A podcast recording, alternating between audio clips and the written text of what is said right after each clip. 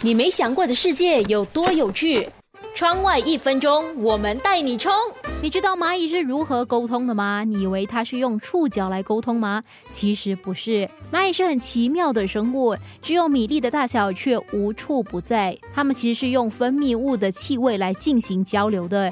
一个蚂蚁如果发现了食物，它会在回家的路上留下一路的气味，其他的蚂蚁会沿着这条路线去找食物，过程中呢也不断的加强这个味道。如果在一个地方食物被采集完了，没有蚂蚁再来，味道其实会慢慢的散掉。如果一只蚂蚁被碾碎了，它其实会散发出非常强烈的气味，立刻会引起其他蚂蚁的警惕，都处在攻击的状态。所以你知道为什么如果你用打蚂蚁的方式是无法完全消灭它们的吗？